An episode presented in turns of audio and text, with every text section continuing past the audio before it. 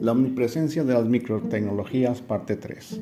Reportado por primera vez por funcionarios en Wuhan, China, en diciembre del 2019, la infección SARS-CoV-2 se había propagado rápidamente a fines de enero del 2020 a todas las regiones de China y demás naciones. A partir del 21 de enero del 2021, 213 países y territorios han registrado casos de COVID-19.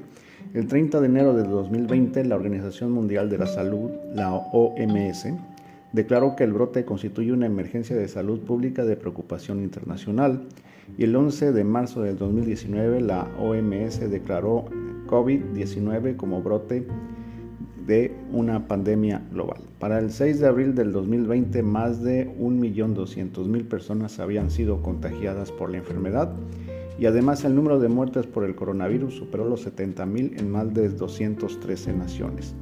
A partir del 3 de agosto del 2022, a pesar de una regulación exhaustiva a nivel mundial y esfuerzos aislados, los casos de COVID-19 seguían aumentando a nivel mundial con más de 500.000 casos confirmados por centros de investigación y más de 6 millones de muertes. Debido a este estallido mundial, más de 200 países de todo el mundo iniciaron un confinamiento total o en áreas remotas, lo que afectó la vida de miles de millones de personas directa e indirectamente. También han tenido un impacto significativo en la economía mundial, siendo aún más extremo que la crisis financiera del 2008.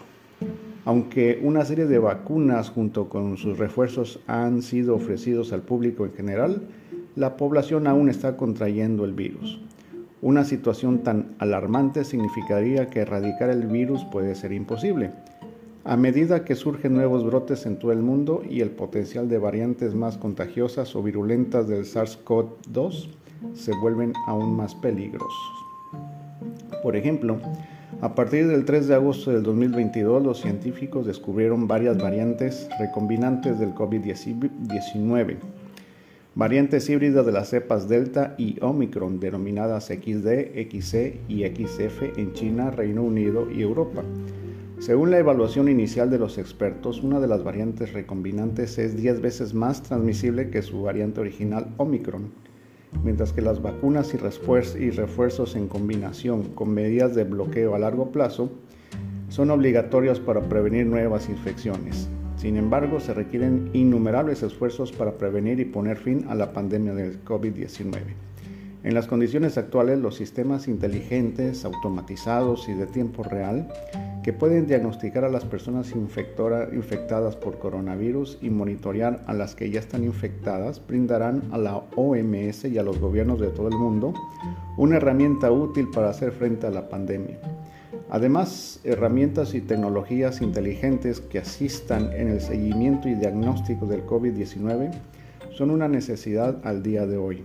Por lo tanto, las investigaciones del coronavirus y las enfermedades que causó, su patrón de desarrollo de propagación y mutación, los sistemas de diagnósticos y monitoreo rápidos y eficientes se han convertido en el frente de batalla en este momento y han recibido una generosa consideración y atención por parte de la comunidad científica. La tecnología de Internet de las Cosas, IoT, junto con el empleo de nodos de sensores corporales y tecnología basada en la visión, esto es cámaras, se han utilizado eficientemente para monitorear y diagnosticar enfermedades persistentes, por ejemplo, pacientes que experimentan la enfermedad de Parkinson y Alzheimer, el monitoreo de los niveles de glucosa en sangre de pacientes diabéticos, frecuencia respiratoria, presión arterial y detección de insuficiencia cardiovascular.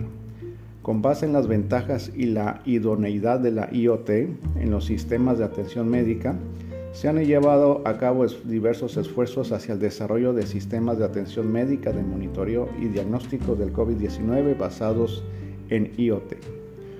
Por otro lado, aún no existe un combo de sensores capaces de monitorear e identificar todos los síntomas del COVID-19. Para ello se requiere causar un mayor esfuerzo por parte de la academia y la industria para incrementar aún más la calidad de los nodos sensores en términos de costo, confiabilidad, portabilidad y precisión. Los intereses de investigación deben centrarse en el desarrollo de dispositivos de control continuo de la temperatura corporal, la saturación de oxígeno y la frecuencia respiratoria que sean más portátiles que colocarlos en las paredes torácicas. Estos son parches inteligentes, debajo de la nariz o en los dedos y que también produzcan resultados equivalentes a la precisión de un equipo hospitalario sin comprometer la eficiencia energética y la portabilidad y su acceso remoto en todo el mundo. Asimismo, los dispositivos de monitoreo continuo de la temperatura corporal son herramientas de diagnóstico extremadamente útiles y deben emplearse, así como proveerse en la pandemia actual. Sin embargo, su precisión está limitada por el grado de contacto con el cuerpo humano. Cuanto más estén en contacto con la piel, más precisos serán los resultados obtenidos. Sin embargo, tales dispositivos son incómodos para los pacientes. A medida que surgen nuevas variantes, la inmunidad proporcionada por las vacunas y los refuerzos se ve amenazada. De aquí que, además de las vacunas, se deben utilizar otros métodos y tecnologías para superar esta pandemia. Ha habido esfuerzos masivos en varias áreas de investigación y una amplia variedad de herramientas, tecnologías se han explorado y desarrollado para combatir la guerra contra esta pandemia. Curiosamente, la tecnología de la IoT fue de las primeras áreas que se utilizó para combatir el COVID-19.